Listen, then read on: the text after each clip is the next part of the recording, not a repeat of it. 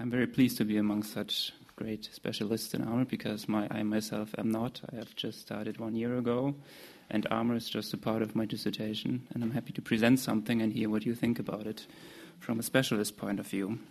Puzzlingly, one of the copperplate engravings in the anatomical treatise Historia de la Composición del Cuerpo Humano, published by Juan Valverde de Amusco in 1556, depicts two all'antica cuirasses arranged as trophies with opened abdominal cavities showing the stomach, intestines, and mesentery as if the armors themselves were dissected bodies. The 42 illustrations of the book, most probably drawn by Gaspar Becerra and engraved by Nicolas Beatrizet, reproduce all but four iconographical models invented by Andreas Vesalius's pioneering De Humani Corporis Fabrica from 1543. Valverde greatly admired Vesalius's achievement, praising in particular the anatomical woodcuts, which, as he explains in the address to the reader, quote, are so well done it would, like, it would look like envy or malignity not to take advantage of them. End quote. The idiosyncrasy of the dissected armors, therefore, is all the more remarkable.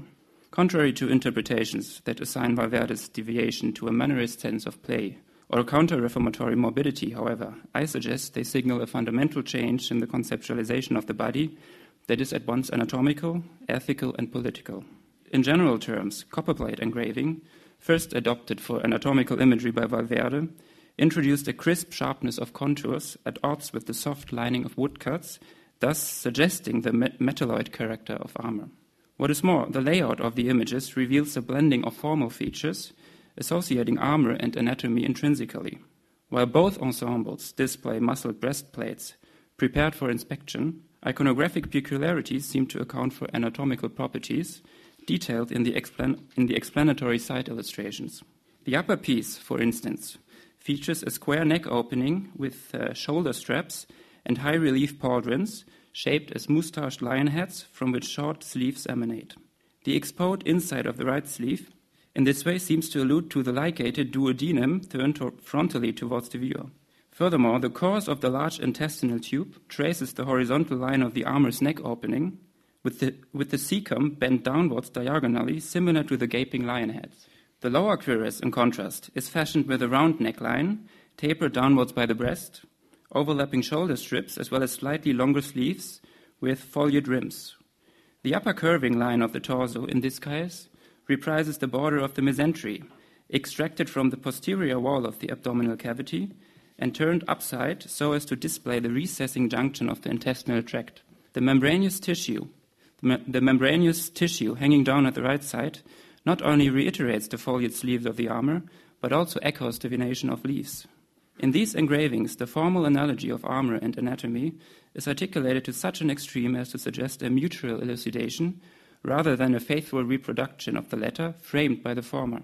Compared to Vesalius's illustration of the abdomen, transplanted into fragmentary antique sculpture, so as to moderate the taboo of dissection, the cuirasses transcend rhetorical considerations, but themselves prefigure formal decisions, and as a result, conclusions drawn from these images from, drawn from these images as to the functioning of the human body. Most strikingly, though, Valverde chose to depict a specific type of armor actually produced at the time and worn by the most illustrious princes in ceremonial occasion, occasions such as tournaments, triumphal entries, and state receptions. Unlike antique sculpture, which served as a paradigm for visual representation, these armors evoke a prosthetic transformation rather than a redoubling of the wearer. In fact, they designate a conceptual turn in medical practice that no longer strive for the restoration of a natural condition, but instead a cosmetic perfection of the body.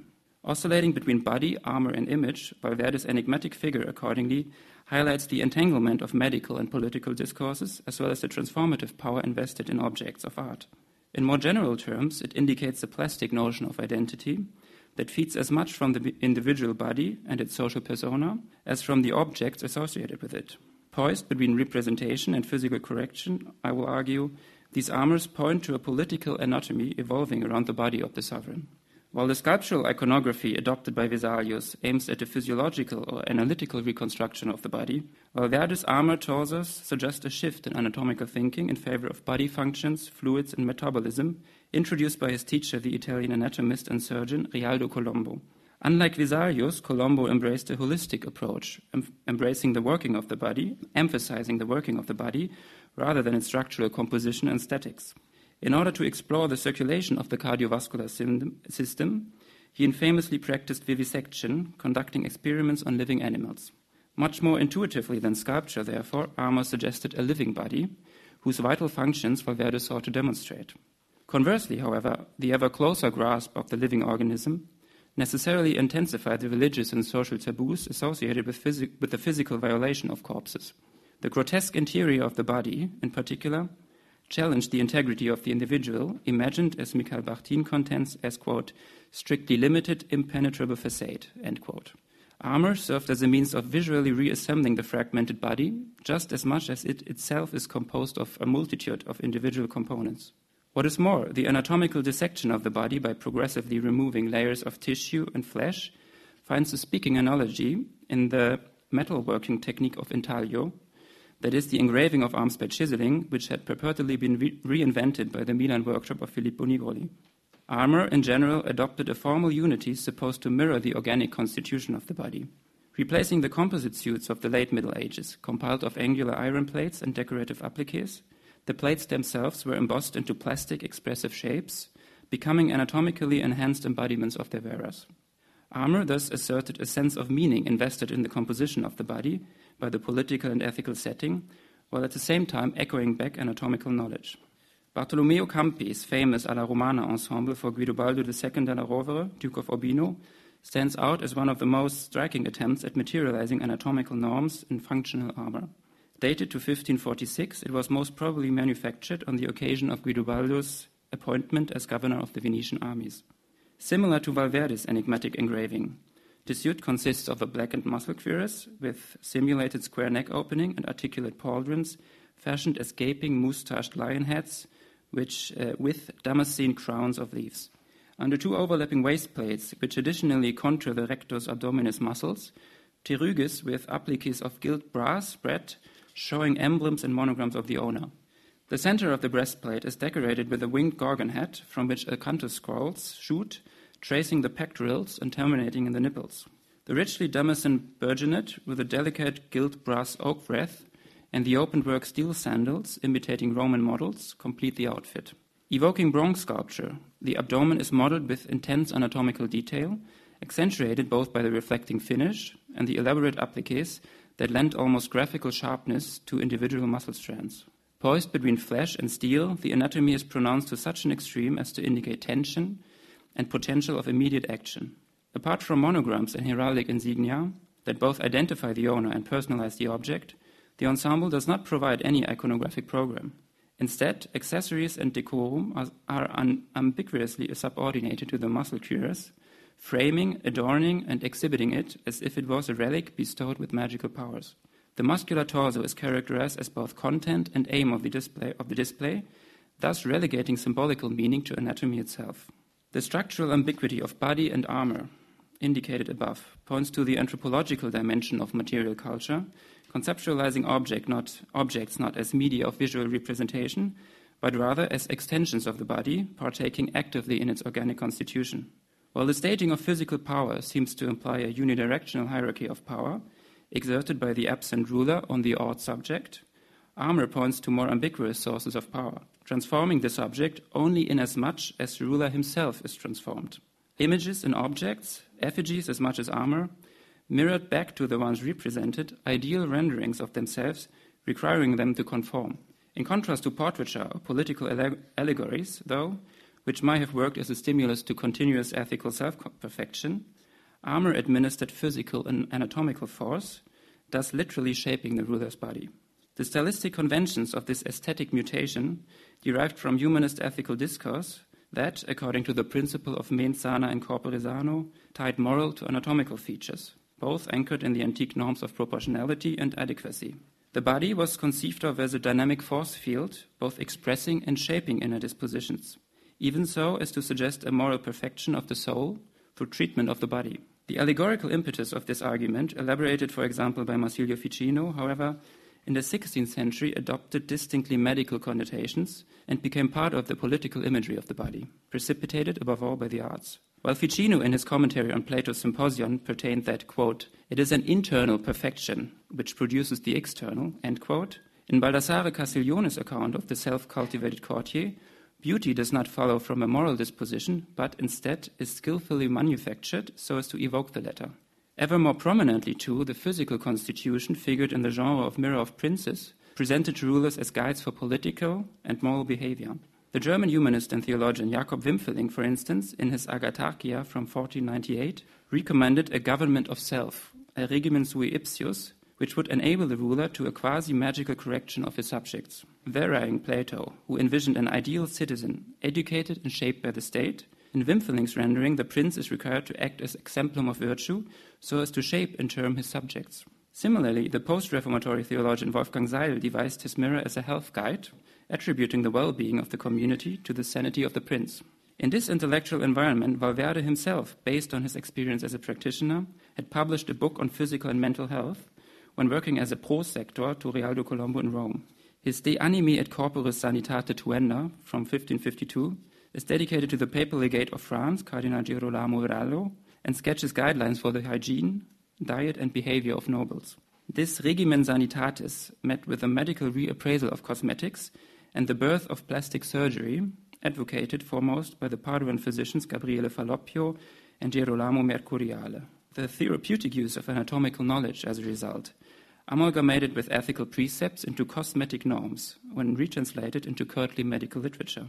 Even more immediate, however, than in Mirrors of Princes and courtesy, books, the correcting power exerted on the ruler emerges in humanist educational treatises. Taking advantage of the docility of the child, the teacher is advised to instruct both the mind and the body, administering, on the one hand, humanist learning and religious edification, on the other, physical exercise and self control. In his classical tractate De Ingenuis Moribus et Liberalibus Adolescentiae Studiis from 1402, for instance, the Italian humanist and statesman Pietro Paolo Vergerio suggested that adolescents should regularly look into mirrors because, quote, those who had a fine appearance would not dishonor, dishonor it with vices, while those whose appearance was more irregular would take care to make themselves attractive through their virtues. End quote. In analogy to historical, mythical, and biblical exemplar, he argued the apprehension of the living effigy of themselves would yield a disciplinary effect. Tellingly, he recommends the handling of arms and armor, quote, as soon as age will permit, quote, quote, referring in particular to the Spartans who allegedly used their weapons, quote, as though they were parts of their body, like limbs or clothing. The humanist Enea Silvio Piccolomini, future Pope Pius II, in his De Liberorum Educatione from 1450, transposed the general demand for physical fitness and military prowess into distinctly aesthetic norms, insisting on decorum for the body, behavior, and clothing, he drew on a rhetorical concept which only a decade before had been adopted for the visual arts by Leon Battista Alberti.